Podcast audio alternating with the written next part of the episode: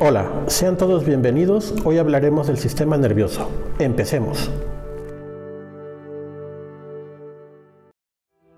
El sistema nervioso y el cerebro humano en particular son tan fascinantes como complejos. Se conforman de intrincados sistemas que están interconectados y se coordinan a gran velocidad y eficiencia para captar e interpretar nuestra realidad exterior e interior. Para estudiar los procesos psicológicos básicos es necesario recordar primero qué estructuras componen el sistema nervioso. Empezaremos hablando acerca de la división anatómica y funcional del sistema nervioso. Anatómicamente, el sistema nervioso se divide en sistema nervioso central y sistema nervioso periférico. El sistema nervioso central se compone del cerebro y la médula espinal, mientras que el sistema nervioso periférico abarca los nervios y los ganglios que recorren toda la extensión de nuestro cuerpo.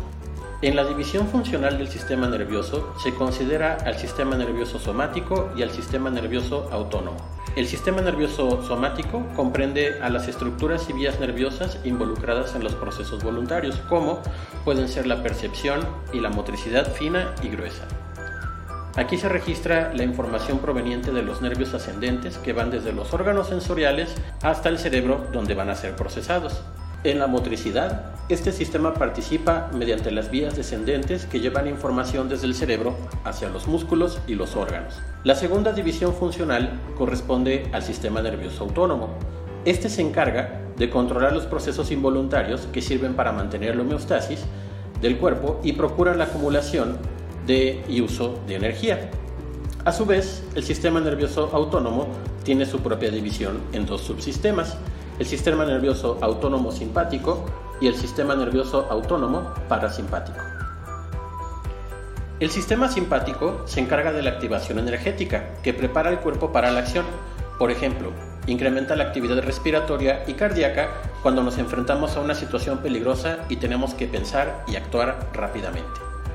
Por otro lado, para crear un balance entre la excitación y la relajación, el sistema parasimpático se encarga de relajar al sistema nervioso, a los órganos y a los músculos para conservar la energía y si es posible recuperarla provocando estados como el hambre y el sueño.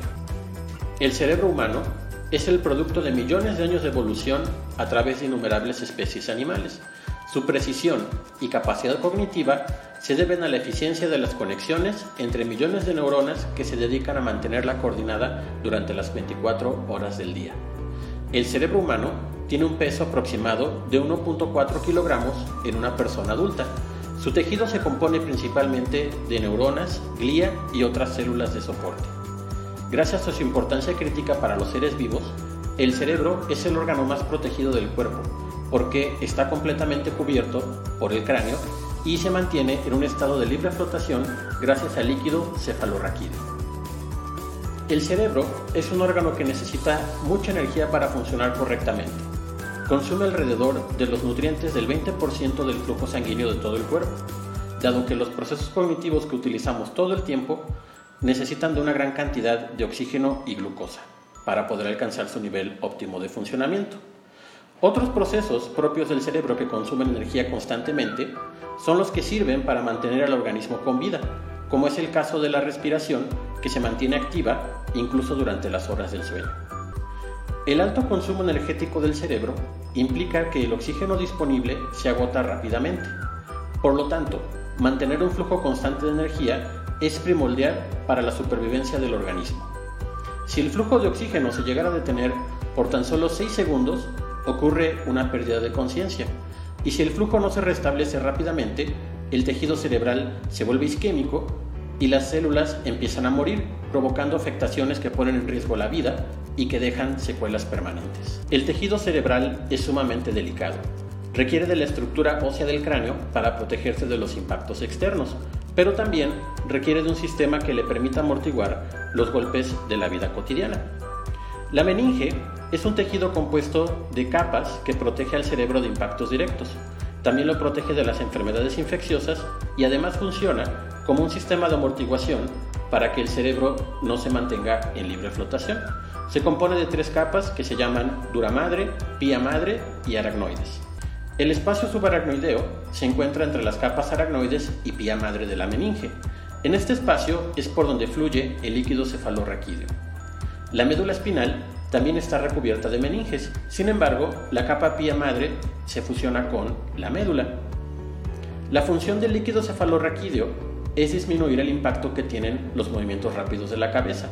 Esto evita que el cerebro choque con las paredes del cráneo.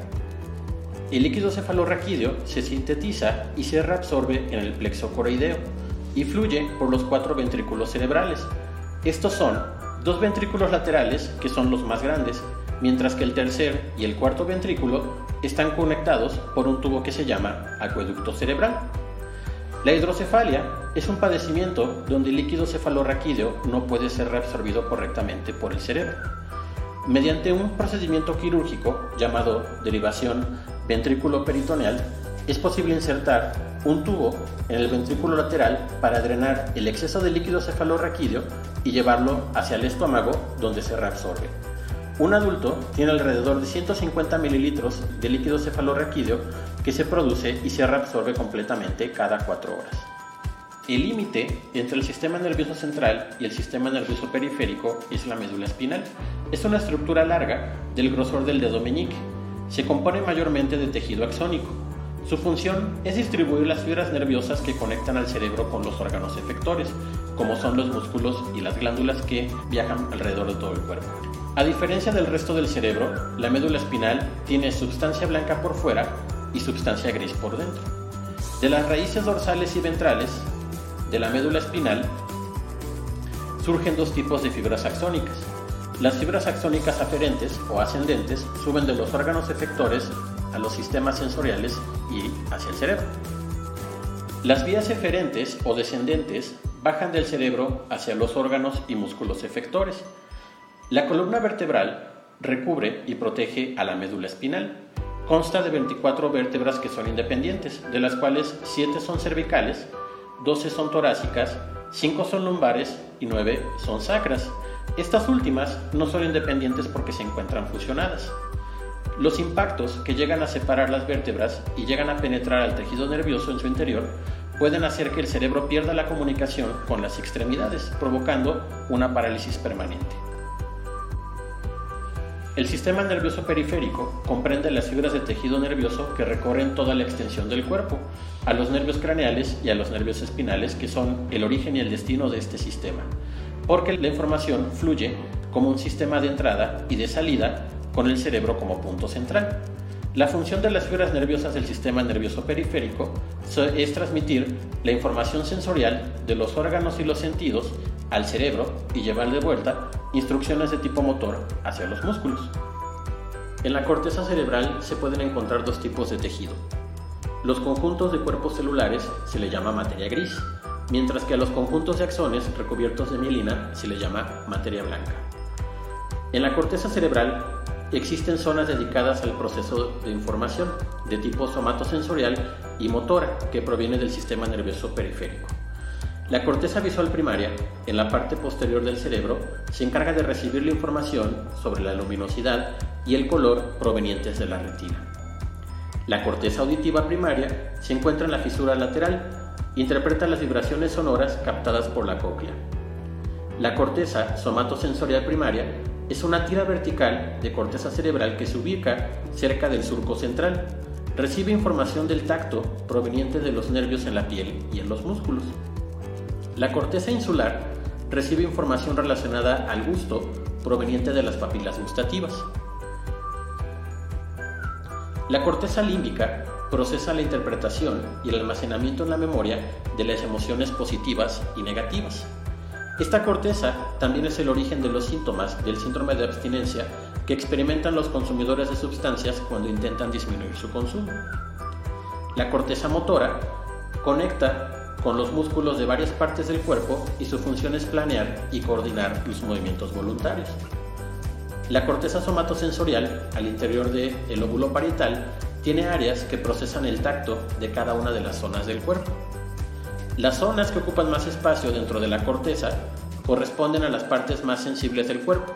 Estas tienen millones de terminales nerviosas, como puede ser en regiones como la cara, los labios, las manos, los pies y los órganos genitales. El resto de la corteza cerebral corresponde a las zonas de asociación. Estas se especializan en procesar tareas relacionadas con la sensación, la acción y las funciones cognitivas superiores. Las regiones de asociación cortical van a recibir entrada de más de un sentido, por ejemplo, al combinar la visión con la audición.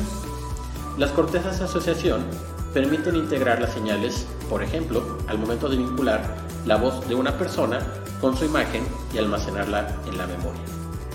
Las cortezas cerebrales se integran en lóbulos, el óvulo frontal procesa la toma de decisiones y el pensamiento consciente. El óvulo parietal controla la percepción del tacto y del espacio externo en referencia a nuestra propia posición.